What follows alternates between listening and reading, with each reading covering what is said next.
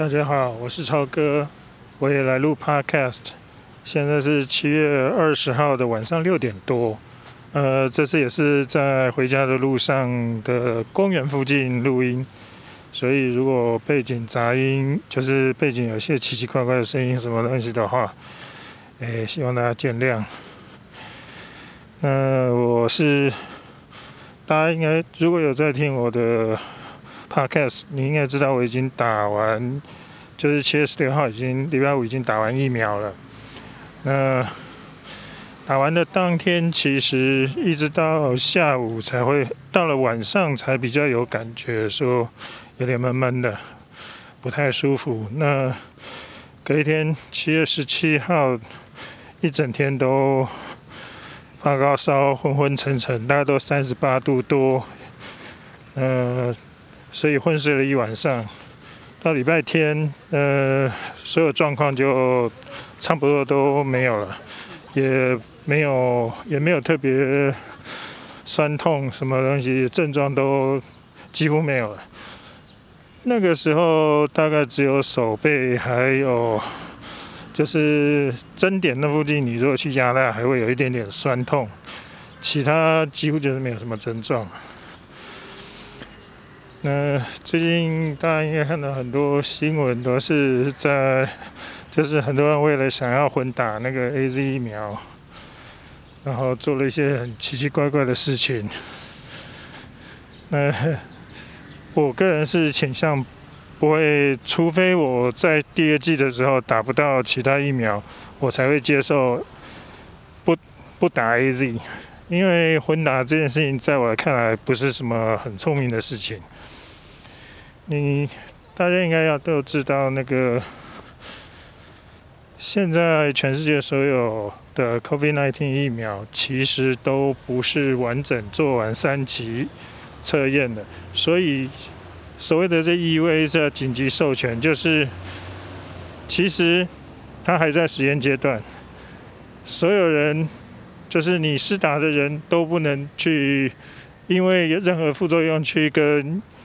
去高药厂跟药厂求偿，所有这些造成的损害都由发 EUA 的政府盖挂承受。也就是陈先生为什么说你没有很多药厂是只跟政府做生意，不会卖给私人，不会走一般通路，其实就是这个原因，因为他不想被告。那在就是在。你在做，你还在做实验的阶段，未来还会出现什么我们不知道的副作用都很难说。那这个时候，你如果去混打别的疫苗，在我看来是给自己就是增加另外一个不确定的危险因子。那我实在不觉得这是一个很聪明的做法。那事实上，就算将来。所有的实验做完了，他正式取得药证，我也不相信任何一家药厂会在访单上面告诉你说，第一季打 A，第二季打 M 会比较好，或者是 Anyway，一方面是他希望两季都是，就是他当然希望多卖，跟他自己的疫苗，另一方面是如果出问题了，到底责任要归属是？前面那一季还是后面那一季的？我想，就算如果你是药厂，你也不愿意负这样的责任，对不对？所以呢，也为什么我们的 CDC 不是那么建议大家混打疫苗？然后每天看到记者在那边兜着这个事情在那边问，实在是觉得始作俑者就是你们这些新闻媒体。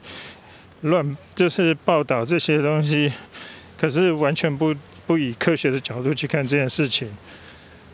这这然后大家自己不愿意花太多时间去做一个很简单的判断。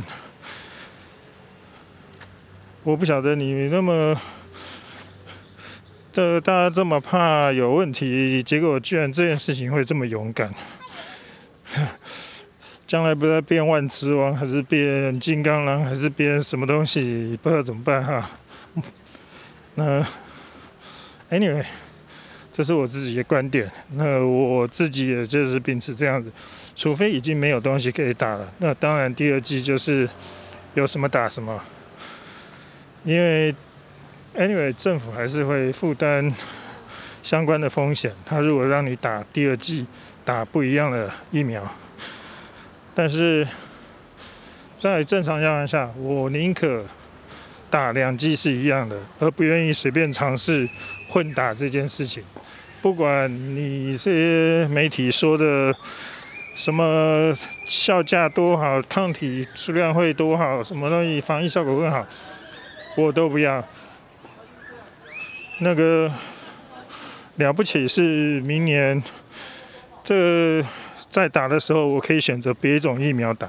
那个时候可能会有更清楚的数据跟什么哪一种疫苗比较好，哪一种疫苗，或者是在台湾某一种疫苗的临床效果是明显明显比较。优秀的那个时候就可以看得出来，那时候再去做选择，其实是更聪明的。哦，看起来这个什么微解封，嗯，就是看起来这个微解封让比较多人出来了，所以你也听到球场旁边有人在打球的声音。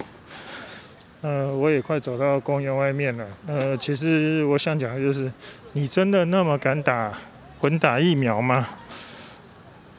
至少我现在是不敢。